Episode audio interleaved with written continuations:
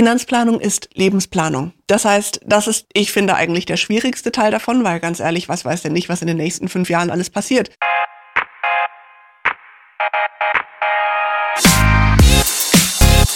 What the Finance? Wie fange ich eigentlich richtig an der Börse an zu investieren? Und mit welchem Anlagevehikel komme ich dann voran?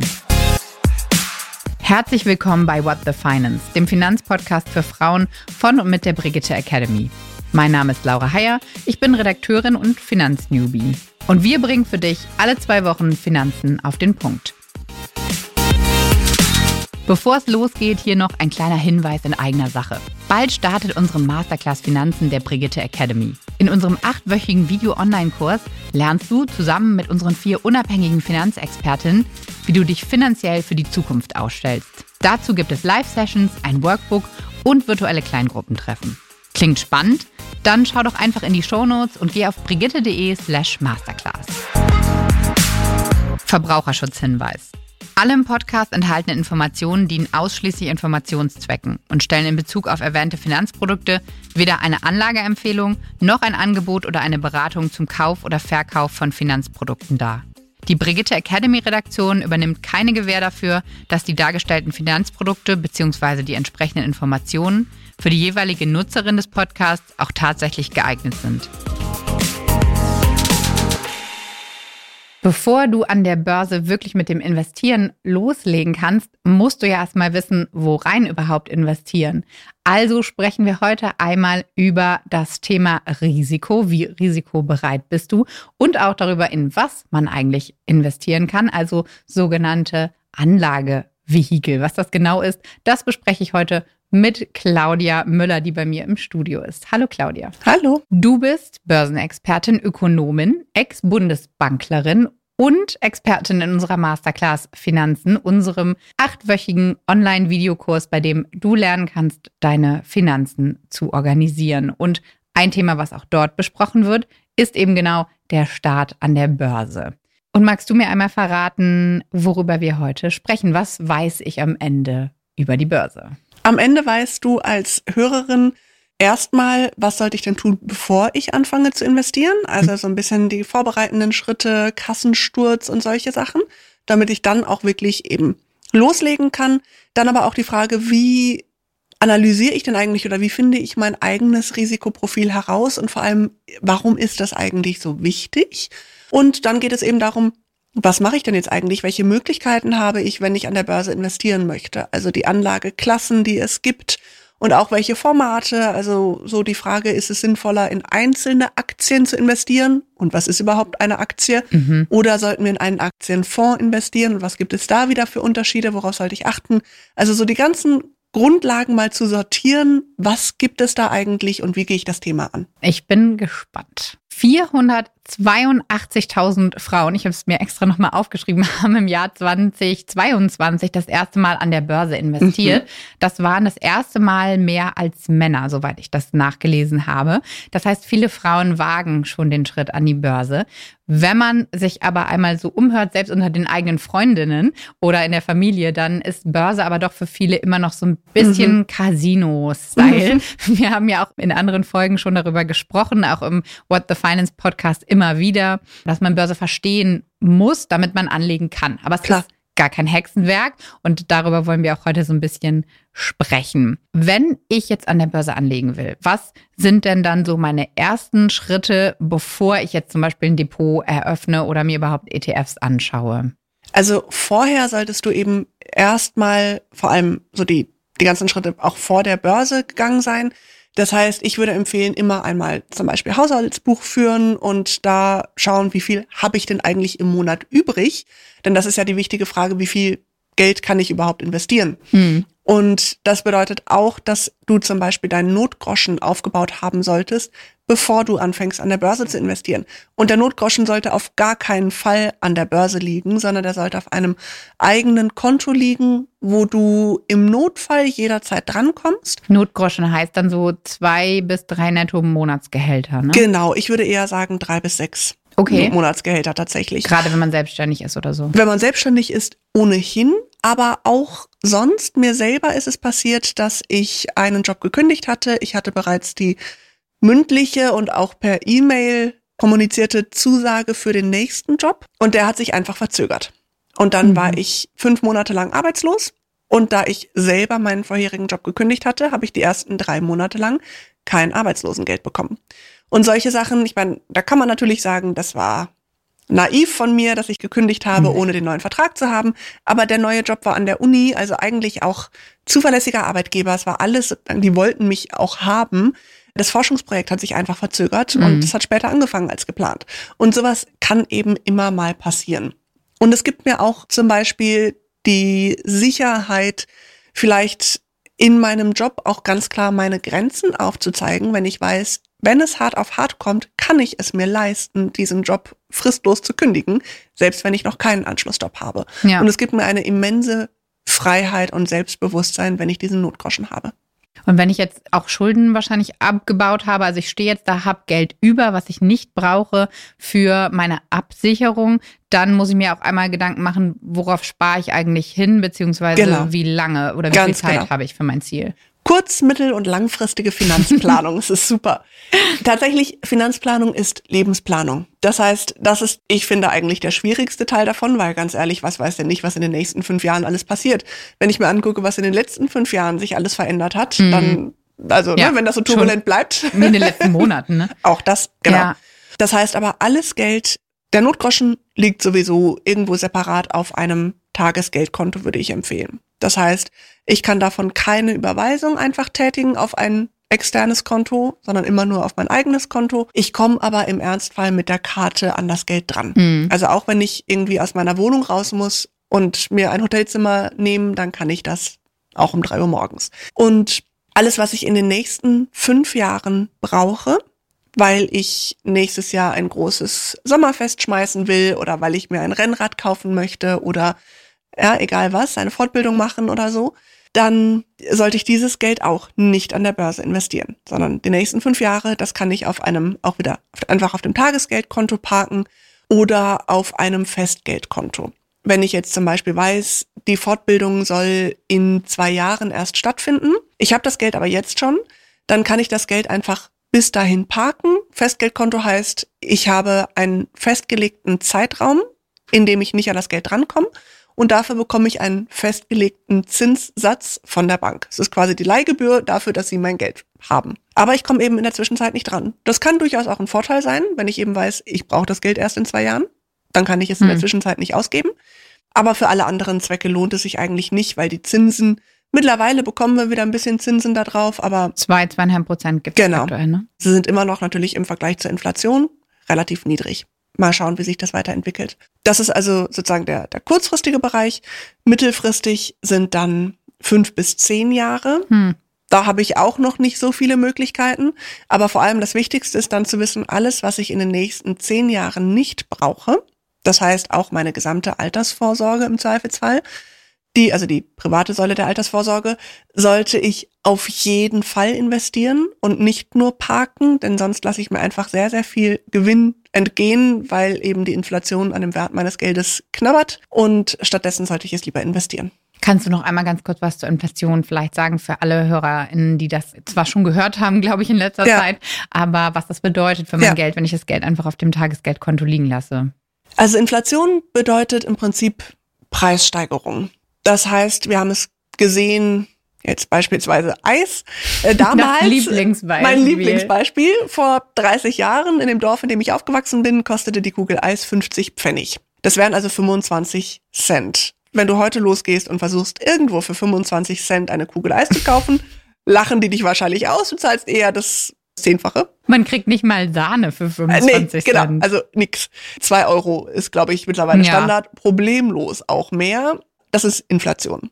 Und die Zentralbanken streben eine Inflation von zwei Prozent pro Jahr an. Das heißt, eine leichte Wertsteigerung oder Preissteigerung in Höhe von zwei Prozent.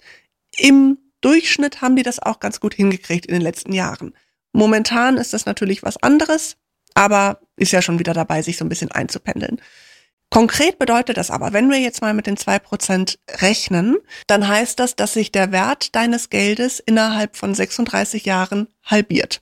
Das heißt, wenn du heute 10.000 Euro hast, dann sind das in 36 Jahren noch 5.000 Euro wert. Das Gemeine daran ist, die 10.000 Euro, die Zahl, die auf deinem Konto steht, bleibt gleich. Aber du kannst dir eben nur noch das kaufen, was heute 5000 Euro wert wären. Deswegen ist ja ein sehr schleichender Prozess. Mhm. Nichtsdestotrotz aber sehr, sehr wirkungsvoll und wir müssen einfach dagegen angehen. Ja. Und das können wir eben, wenn wir das Geld nicht liegen lassen, sondern mehr reinholen, als die Inflation auffrisst, sozusagen genau. am Ende. Dann haben wir noch den ganz langfristigen Horizont. Nach fünf bis zehn Jahren kommt dann bis Ende. Bis Ende, genau. Ende offen. Das heißt, egal, ob ich das für meine eigene Altersvorfreude mache oder ob ich für meine Kinder oder Enkelkinder das Geld anlege, sobald du mehr als zehn Jahre Zeit hast, auf gar keinen Fall nur parken, denn sonst passiert genau die Sache mit dem Eis und du kannst dir hinterher kein Eis mehr kaufen, weil dein Geld so viel an Wert verloren hat. Du sagst mal Altersvorfreude statt Altersvorsorge, ja. weil das doch Spaß machen soll mit dem Vorsorgen fürs Alter und keine Pain sein soll. Genau, die Sorge in Altersvorsorge ersetze ich lieber durch die Altersvorfreude. Und beim langfristigen Horizont ist dann ja das, wovon wir profitieren, eigentlich auch der Zinseszinseffekt auf die Rendite, oder? Also, dass unser Geld sich ohne unser Zutun im besten Fall vermehrt. Genau, denn es ist ja einfach so, dass, sagen wir mal, ich habe am Anfang 10 Euro, die verdoppeln sich, habe ich also 20 Euro und zwar über ungefähr denselben Zeitraum wie bei der Inflation. Jetzt muss ich kurz nachdenken. Also wenn ich zwei Prozent Gewinn erwirtschafte, verdoppelt sich das Geld in genau denselben 36 Jahren wie eben andersrum bei der äh, wie es also bei der Inflation weniger bei der Inflation wird. genau weniger wird. Das heißt, wenn ich stattdessen nicht zwei Prozent, sondern 5% Gewinn erwirtschafte, dann dauert es ungefähr 14 Jahre, bis sich mein Geld verdoppelt hat. Und das Gute ist ja, von 10 Euro auf 20 Euro Verdopplung dauert genauso lang wie dann aber von 20 auf 40 Euro. Ist auch eine Verdopplung, aber es sind ja dann, die erste Verdopplung sind nur 10 Euro Gewinn. Die zweite Verdopplung, die genauso lang dauert, sind dann ja schon 20 Euro Gewinn. Und das ist eben der Zinseszinseffekt, dass der Verdopplung, durch die Verdopplung wird es immer mehr, mhm. was auch wirklich hinzukommt. Und das dürfen wir nicht unterschätzen. Also Albert Einstein hat es als das achte Weltwunder bezeichnet. und ich glaube, die meisten von uns haben das in der Corona-Pandemie erst so richtig verstanden, was exponentielles Wachstum eigentlich bedeutet. Genau, ja. wie das funktioniert. Und genauso wie die sich diese dumme Pandemie vermehrt hat, genauso kann sich auch unser Geld vermehren, wenn wir es eben investieren und nicht nur sparen. Vielleicht mit nicht ganz so schnellen Wachstumsraten wie Corona damals, aber trotzdem, ja, das ist das Konzept dahinter. Wenn ich jetzt dann aber sage, okay, kann ich mir irgendwie so ein bisschen vorstellen oder ich probiere es zumindest mal aus an der Börse, bevor ich starte und bevor wir uns gleich auch einmal den möglichen Anlageklassen widmen, also in was kann ich überhaupt anlegen, muss ich mir ja trotzdem vorher vielleicht einmal Gedanken machen, wie ich eigentlich investieren will. Also was kann ich ertragen vielleicht auch. Wir haben es ja auch Corona-Pandemie ist ein Beispiel gesehen. Die Börse geht nicht nur bergauf, geht auch schon mal sehr steil bergab. Das ist ja diese Idee von Risiko. Genau. Aversion oder ob man Risiko mag oder nicht. Das eigene Risikoprofil. Wie stelle ich denn genau. fest, was für ein Risikotyp ich bin? Also vielleicht habe ich das im Alltag schon mal irgendwo gemerkt, aber so was Börse angeht. Ja, das ist total wichtig, weil stell dir vor, du hättest im ersten Corona Lockdown oder so, ist die Börse total abgeschmiert ist wirklich um 30, 40 Prozent eingebrochen. Und da haben einige Leute durchaus Geld verloren, weil sie dann nämlich da in Panik geraten sind und dann verkauft haben. Ja. Die Leute, die nicht verkauft haben, haben durchaus Gewinne erwirtschaftet, weil die Börse sehr schnell, also die ist einmal sehr steil und, und tief abgestürzt, hat sich dann aber fast genauso schnell wieder erholt und am Ende des Jahres war sie wieder im Plus. Das heißt, wenn man einfach abgewartet hätte, nicht verkauft, dann hat man durchaus Gewinn gemacht. Idealerweise hat man sogar dann in der Zeit noch günstig nachgekauft. Mhm. Aber das ist eben das Entscheidende, damit mir genau das nicht passiert, damit ich also da in Panik zu verkaufen. Und da ist eben das Wichtigste, erstmal zu schauen, wie viel Geld kann ich denn eigentlich investieren?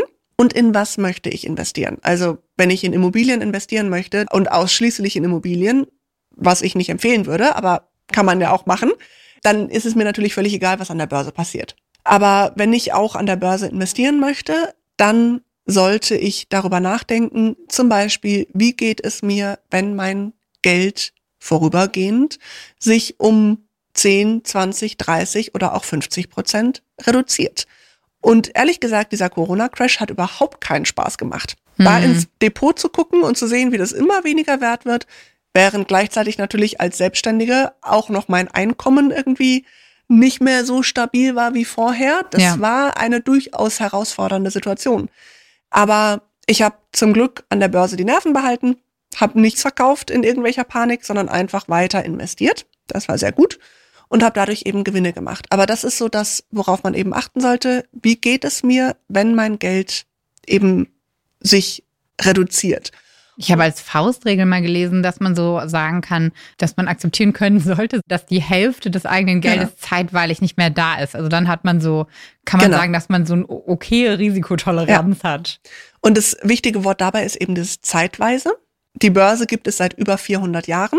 Also 1585 wurde die erste Börse gegründet in Frankfurt und die hat also alles überlebt, was es, was seither passiert ist, was ganz schön viel ist. Das gibt mir irgendwie auch das Zutrauen, dass die auch die nächsten Jahrzehnte überleben wird. Mhm. Und das heißt eben, ich gehe davon aus, dass so Verluste dann auch wirklich vorübergehend sind. Es gibt tatsächlich auch so Tests, die man machen kann. Also Banken haben ja standardisierte Fragebögen im Prinzip. Ah, okay. Da kann man auch einfach mal googeln und so einen Fragebogen sich selber raussuchen. Risikotest oder so. Genau, so ein Risikoprofiltest. Und das dann natürlich noch anpassen. Und so eine Risikobereitschaft kann sich auch verändern übrigens. Also zum einen sehe ich das immer wieder, je mehr die Leute wissen, umso risikofreudiger werden sie auch, weil Mhm. sie dann eben verstehen, was da passiert und dann ist es nicht mehr so beängstigend. Und gleichzeitig hängt es aber auch von der anderen Lebenssituation ab. Also, dass je nachdem, welche Verantwortlichkeiten ich sonst noch so habe Klar. oder als Selbstständige oder nicht, also dass dann durchaus sich die Risikobereitschaft verändern kann.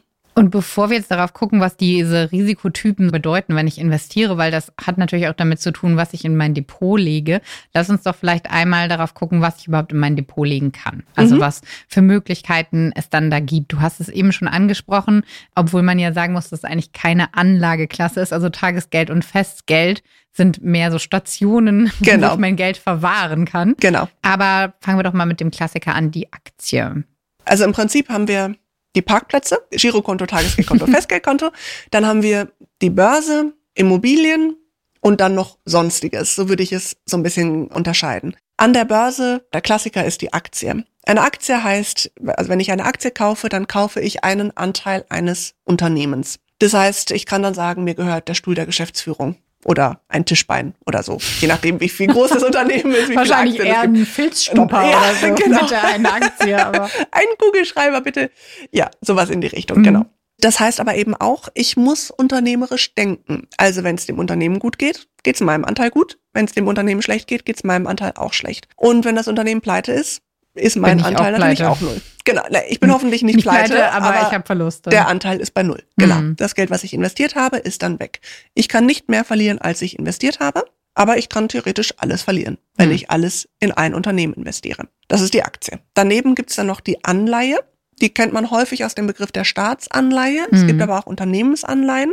Und das bedeutet de facto, dass ich dem Staat oder Unternehmen einen Kredit gebe. Das heißt, wenn ich eine Bundesanleihe von Deutschland kaufe, also eine Staatsanleihe der Bundesrepublik Deutschland, dann gebe ich eben Deutschland einen Kredit mit festgelegter Laufzeit, festen Zinszahlungen und am Ende bekomme ich meinen eingezahlten Kredit wieder zurück. Das heißt, zum einen sind mir die Schwankungen im Wert des Unternehmens zwischendurch völlig egal. Also als Unternehmerin, klar, Mhm. da ist ein bisschen problematisch, wenn es dem Unternehmen schlecht geht, hm, nicht so gut. Aber als Kreditgeberin kriege ich einfach jeden Monat meine Zinszahlungen zurück und es ist mir völlig egal, wie es dem Unternehmen geht. Das ist ganz ähnlich wie wenn wir einen Kredit bei einer Bank aufnehmen. Der Bank ist auch herzlich egal, ob wir zwischendurch in Urlaub fahren wollen Mhm. oder krank waren oder so. Stimmt. Die kriegen jeden Monat ihren Kredit zurück. Das ist die Anleihe. Deswegen ist die Aktie im Schnitt riskanter als die Anleihe, weil sie eben stärker schwankt. Aber auch an der Börse haben wir ja immer dieses Risiko- und Rendite-Zusammenspiel. Das heißt, mehr Risiko bedeutet auch langfristig mehr Rendite. Rendite heißt einfach am Ende Gewinn. Gewinn. Positive Rendite ist der Gewinn, negative Rendite wäre der Verlust, aber den wollen wir natürlich lieber nicht machen. Und bei den Anleihen ist es eben so weniger Risiko, weil wir die Schwankungen vollkommen ausblenden können, sind uns ganz egal. Heißt aber eben im Endeffekt auch insgesamt auf die lange Sicht weniger Gewinn. Kann aber helfen, weil wir zum Beispiel dann weniger Schwankungen auch in unserem Depot haben. Wir verlieren vielleicht nicht 50 Prozent unseres Vermögens, vorübergehend, sondern nur 30 Prozent und können damit besser schlafen. Und Schlaf sollte man auch nicht unterschätzen, der ist sehr wichtig. Aber auch nochmal zu dem Thema verlieren, weil ja. ich das eben auch einfach so angesprochen habe. Aber das heißt ja nicht, wenn ich in mein Depot gucke und da sind 50 Prozent Verlust, ja. dass das Geld aktiv auf einmal weg ist. Ne? Genau. Das ist vielleicht auch nochmal wichtig, weil dann klingt es wieder so, als wenn wir im Spielcasino wären, aber man verliert das Geld ja nicht real, oder? Genau. Kann man das so sagen? Das kann man so sagen, absolut. Das ist ganz, ganz wichtig. Solange ich nicht verkaufe dann ist es ganz egal, dann sind das nur Verluste auf dem Papier. Und in der Hoffnung, dass sich das Unternehmen dann wieder erholt, mhm. also der Wert des Unternehmens, erholt sich eben auch mein Anteil wieder. Das heißt, das ist der Grund eben, weshalb wir langfristig denken sollten und weshalb wir unser Risiko gut kennen sollten, damit wir genau nicht in Panik verkaufen, sondern das einfach aussitzen und dann erholt es sich wieder und mein Geld kommt dann auch wieder zurück. Ja. Okay, und dann machen wir mal weiter mit den Möglichkeiten, die wir dann noch haben. Jessica hat mich schon gescholten, einmal für die Masterclass, dass ein ETF keine Anlagevehikel ist Richtig. oder keine Anlageklasse. Anlageklasse. Genau. genau. Also ETFs taucht überall auf, der Begriff mittlerweile. Was ist das? Kannst du es nochmal kurz sagen und wie lege ich darin an? Sehr gerne. Also ETF steht für Exchange Traded Fund und bedeutet einfach börsengehandelter Fonds. Das heißt, ein ETF ist ein Aktienfonds. Er bündelt das Geld von ganz vielen Investorinnen wie uns und kauft damit Aktien von ganz vielen verschiedenen Unternehmen, damit wir eben nicht so darauf angewiesen sind, dass das eine Unternehmen, von dem wir Aktien gekauft haben, gut läuft, sondern wir haben dann mehrere hunderte oder gar mehrere tausend verschiedene Unternehmen in diesem einen Aktienfonds, also dem einen ETF. Und wenn eins davon pleite geht, ist mir das völlig egal, weil ich habe ja noch 999 andere. Aber trotzdem kann man sagen, wenn ich einen ETF habe, dann lege ich in Aktien an, weil Richtig. manchmal finde ich das so verwirrend oder fand es am Anfang sehr verwirrend, wenn man dann über Aktien gesprochen hat und es ging um ETFs, ja. weil es quasi gebündelte Aktien sind, genau. auf die man investiert. Genau, das sind gebündelte Aktien. Das ist im Prinzip, kann man sagen, ein Eintopf. Der ETF wirft ganz viele verschiedene Zutaten in diesen einen Topf, kocht die zusammen und du kriegst einen Teller davon. Und diesen, dieser eine Teller, der gehört dann dir und da ist von allem was drin aber du kannst eben also kleine Anteile kaufen. Das ist der Vorteil. Und es gibt eben ETFs und es gibt die klassischen Aktienfonds, die wir von den Banken kennen und so. Und der Unterschied dabei ist, es sind beides Aktienfonds. Vom Prinzip her machen die genau dasselbe. Bündeln Geld, schmeißen es in einen Topf und kaufen damit eben ganz viele Aktien von verschiedenen Unternehmen. Der Unterschied ist aber, dass bei dem klassischen Aktienfonds wir eine Fondsmanagerin haben oder einen Fondsmanager, der eben aktiv entscheidet, welche Unternehmen er kauft und welche nicht. Wohingegen bei dem ETF haben wir einen Computer, der entscheidet, welche Unternehmen gekauft werden und welche nicht, basierend auf einer ihm vorgegebenen Definition. Also zum Beispiel kaufe bitte die größten und nachhaltigsten Unternehmen aus allen Industrie- und Schwellenländern. Das wäre so eine klassische Definition für einen ETF, also ein Aktienindex, dem dieser ETF dann folgt. Und das macht den ETF zum einen deutlich günstiger, weil eben kein Mensch dahinter sitzt, der bezahlt werden muss. Und zum anderen tatsächlich im Schnitt auch besser als den Menschen, weil er nicht emotional ist, weil er keine blinden Flecken hat, die er irgendwo übersieht, weil er einfach ganz stur das kauft, was wir ihm sagen. Und es gibt sowohl ETFs als auch die aktiven Fonds sowohl für Aktien als auch für Anleihen. Das heißt, das ist sozusagen das Vehikel, mit dem wir dann in diese unterschiedlichen Anlageklassen investieren können.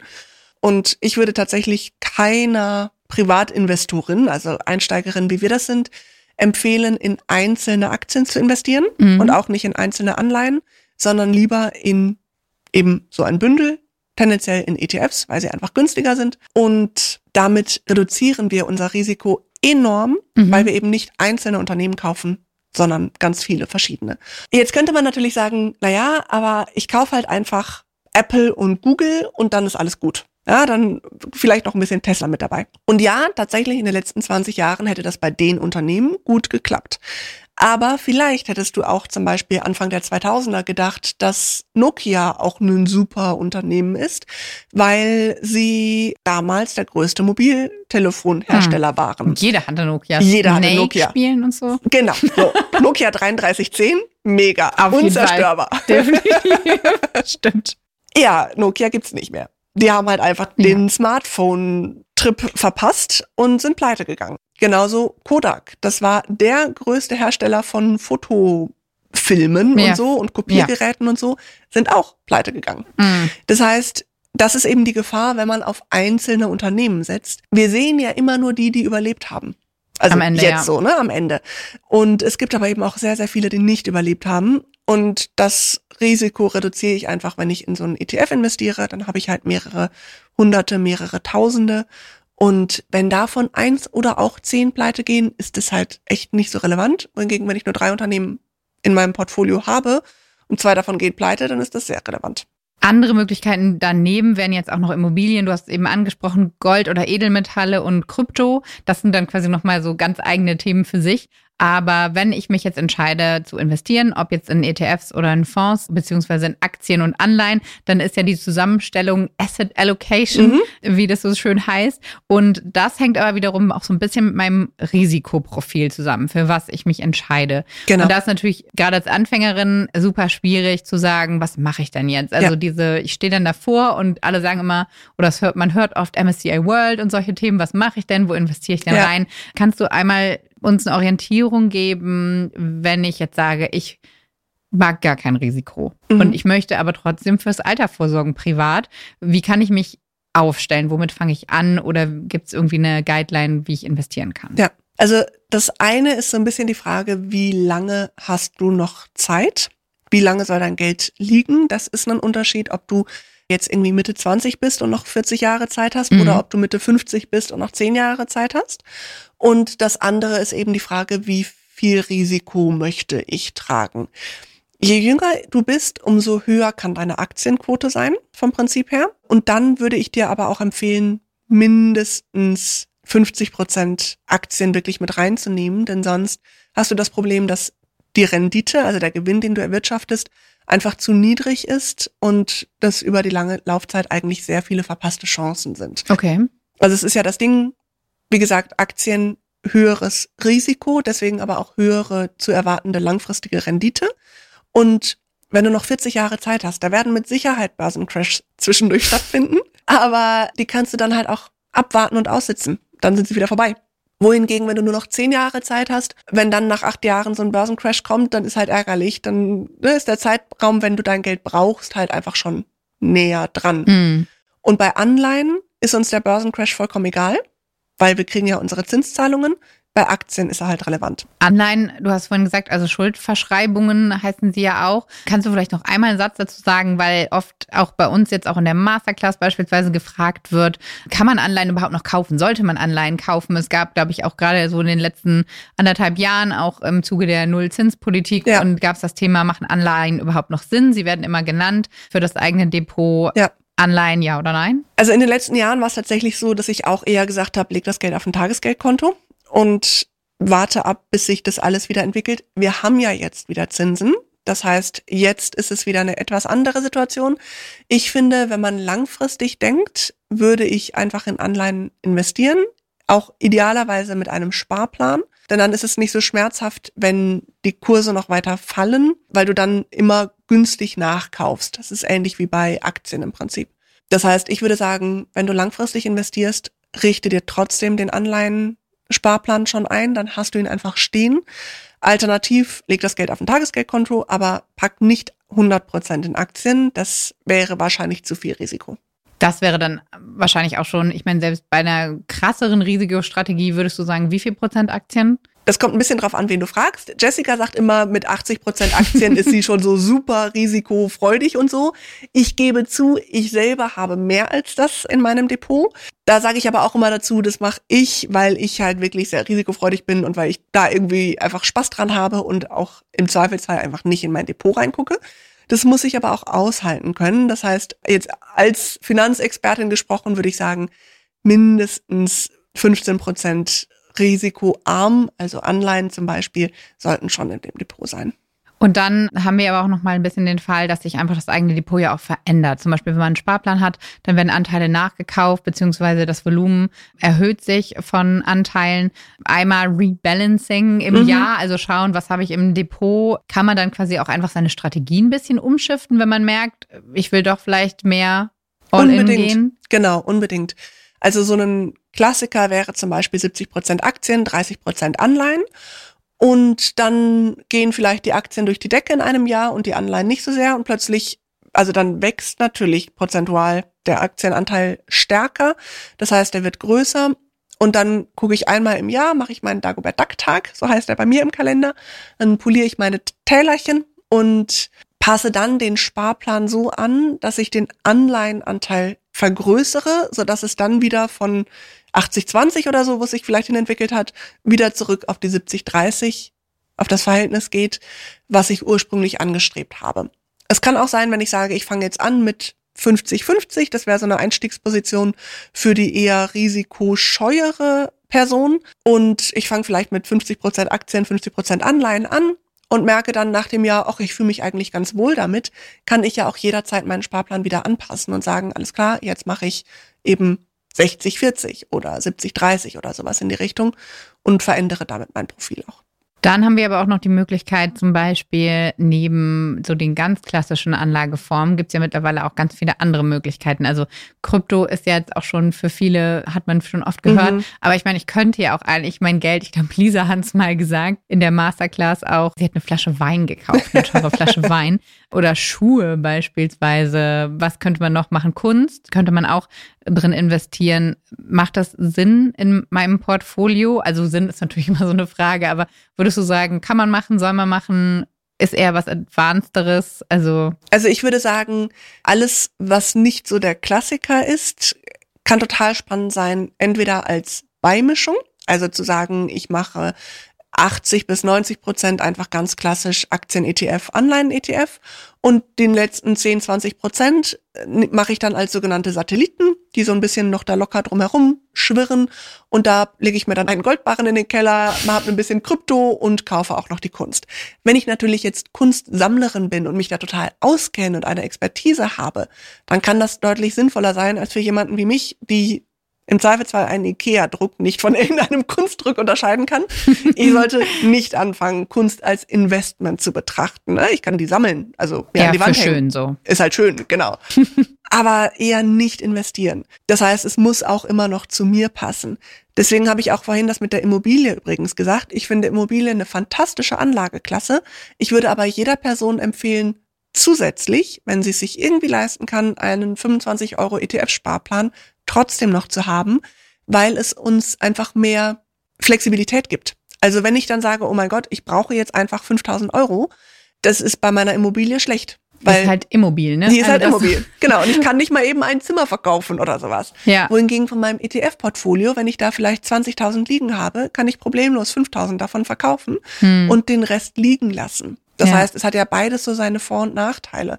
Immobilie ist auf der anderen Seite die beste Spardose. Sie zwingt dich zum Sparen, weil die Bank eben unerbittlich ist. Die will ihren Kredit zurückbezahlt bekommen. Und äh, der, beim ETF-Sparplan bin ich viel flexibler. Hm. Was gut ist, wenn ich die Flexibilität brauche, schlecht, wenn ich sie ausnutze.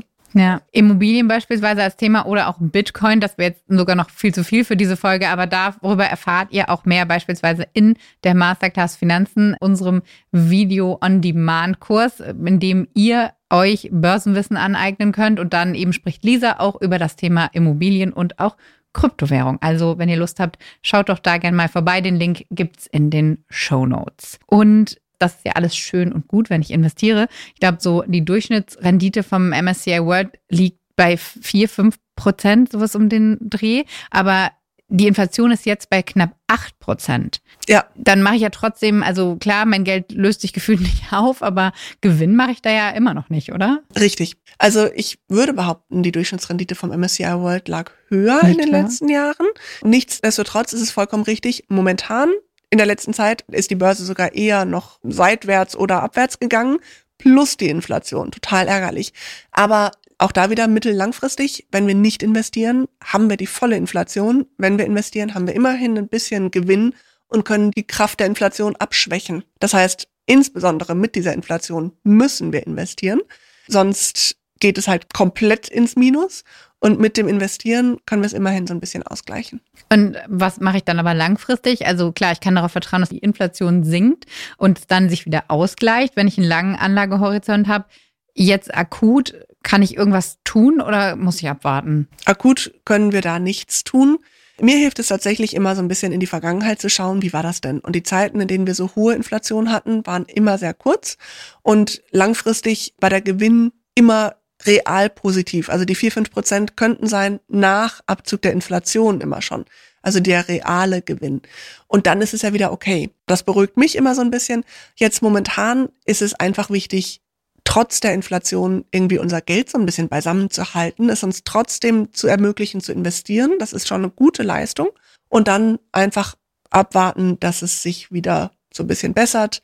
Die Zentralbanken sind dran und dann eben uns darüber freuen. Alles Geld, was wir jetzt investieren, wird dann eben in der Zukunft sich vermehren und dann können wir davon profitieren. Und der nächste Schritt wäre dann, wenn ich das jetzt alles für mich ähm, entschieden habe, gemacht habe, darüber nachgedacht habe, wäre dann ein Depot zu eröffnen, vielleicht den ersten Sparplan einzurichten Unbedingt. und dann sozusagen ein Auge einfach drauf zu haben, regelmäßig, aber nicht zu oft, denn dauernd in seinem Depot gucken ist auch nicht unbedingt immer gut. Genau. Das heißt, aus dieser Folge kannst du einmal mitnehmen. Wir haben einmal darauf geschaut, was du für ein Risikotyp bist und was das dann für deine Anlage an der Börse bedeutet, beziehungsweise in welche Anlageklassen und in welche Anlagevehikel du investieren kannst, beispielsweise. Wir haben ein bisschen geguckt, wie viel man an Aktien und Anleihen für den Grundeinstieg in das Depot gucken kann. Wir haben auch nochmal drauf geschaut, in was man noch investieren könnte beispielsweise und ein wenig über Inflation gesprochen. Und ich glaube, am Ende kann man mitnehmen, Einsteigen ist immer gut, immer mal anfangen und auch keine Angst haben, nicht zu oft ins Depot gucken und dann ist der Start an der Börse für dich auch ganz leicht. Und damit würde ich sagen, danke dir, Claudia. Schön, dass du da warst. Sehr gerne. Und bis zur nächsten Pod- und Podcast-Folge. Diese Folge ist eine Produktion der Brigitte Academy. Die Audioproduktion kommt von Dennis Krüger. Die Umsetzung lag bei Mandy Pad, Simon Prehm, Rashid Payam, Sarah Gutbrot, Christoph von Gülich und Kai Nüske. Das Grafikdesign kommt von Markus Schwager. Und bei der Konzeption und Umsetzung haben Sarah Wendelborn, Anne Kästner, Cindy Pusch, Hanna Griesenberg, Marie Schümann und Robin Aldag unterstützt. Und ich bin Laura Heyer, eure Hostin. Bis bald.